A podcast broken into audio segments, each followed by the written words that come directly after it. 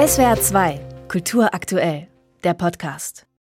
Sie hören SWR 2 am Morgen. Israel ist in Unruhe geraten. Seit mehr als fünf Wochen herrscht Krieg und da liegt die Kultur doch sicher am Boden. Oder wie geht die Kulturszene in Israel mit dem Krieg um, der vor ihrer Haustür tobt? Das kann uns Sarah Stricker sagen. Sie ist Journalistin und Schriftstellerin in Speyer geboren, lebt sie seit 2009 in Tel Aviv. Sie berichtet von dort aus für deutsche Medien über Israel und für israelische Medien über Deutschland.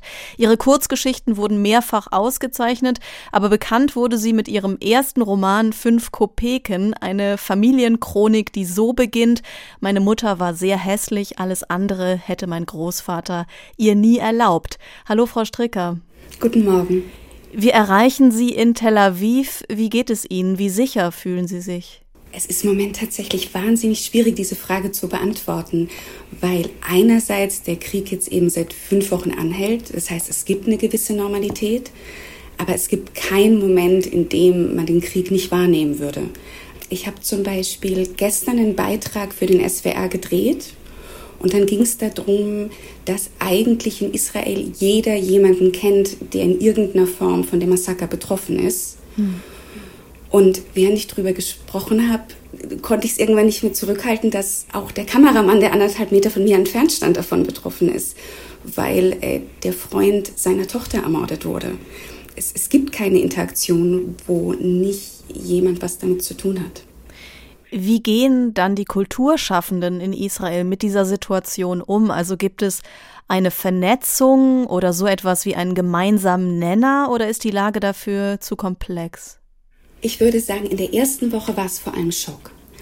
Ich hatte in der ersten Woche zufälligerweise ein Gespräch mit einigen Schriftstellern und Schriftstellerinnen. Ähm, Edgar Keret war dabei, Zruja Shalev, Sarah Blau. Und alle haben gesagt, sie können im Moment einfach nicht schreiben, es geht nicht. Ich kann von mir selbst sagen, dass ich an meinem zweiten Roman arbeite, grundsätzlich, aber das Dokument einen ganzen Monat lang nicht mal mehr geöffnet hatte. Es gibt aber grundsätzlich in Israel eine wahnsinnige Bereitschaft, sich freiwillig zu engagieren. Also zum Beispiel, als ich mit Edgar Keret gesprochen habe, hat er gesagt, am selben Tag hat er eine Lesung im Altersheim wo einfach viele Menschen sind, zum Teil Holocaust-Überlebende, die jetzt retraumatisiert sind und einfach ein bisschen Ablenkung brauchen.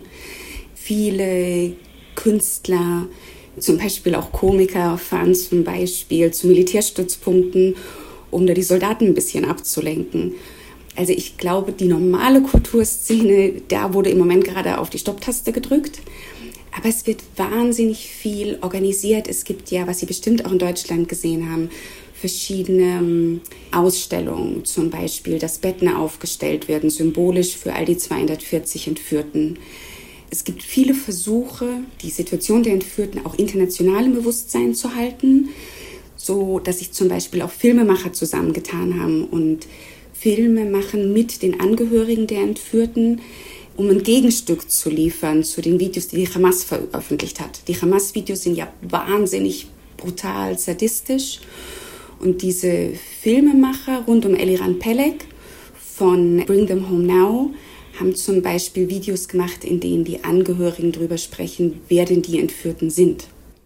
In Deutschland diskutieren wir, ob sich die Kulturwelt deutlich genug gegen Antisemitismus positioniert, sich vom Hamas-Terror distanziert. Das Schweigen sei ohrenbetäubend, so lautete die Kritik in den ersten Tagen. In der vergangenen Woche ist ein offener Brief von Filmschaffenden erschienen, die sich unmissverständlich gegen Antisemitismus aussprechen. Wie wird denn diese teilweise zögerliche Haltung in Israel wahrgenommen? Für mich als Deutsche ist das vielleicht fast am schwersten das anzusehen. Weil in Israel wird Deutschland ganz deutlich wahrgenommen. Deutschland gilt grundsätzlich als der beste Freund, den Israel in Europa hat. Und es gab ja auch am Anfang eine Menge Bilder, die Mut gemacht haben.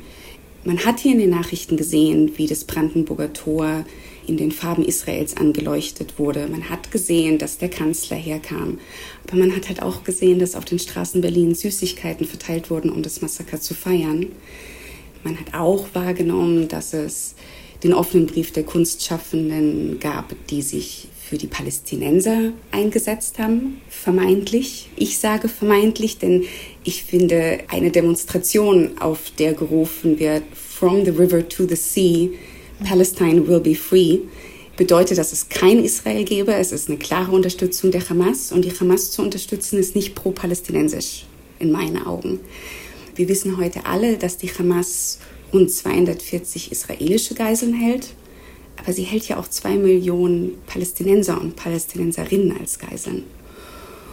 Und die Bilder, die man aus Deutschland sieht, werden hier wahrgenommen. Auch hier wurde in den Nachrichten darüber berichtet, dass in Berlin Davidsterne an Wohnhäuser von Juden und Jüdinnen geschmiert wurden, um zu markieren, wo sie leben. Und andererseits habe ich das Gefühl, dass Israelis immer noch an Deutschland glauben wollen. Ich spreche ziemlich gut Hebräisch, aber man hört mir meinen Akzent an und dann werde ich gefragt, woher ich komme. Ich sage Deutschland und dann kommen oft so wahnsinnig positive Reaktionen, dass mir Israelis sagen, wie gut, dass wir Deutschland haben. Und ich habe manchmal das Gefühl, dass sie, manchmal bricht es mir fast das Herz, wie sehr sie uns noch daran glauben, dass Deutschland hinter ihnen steht. Und in Teile Deutschlands tun das sicher auch.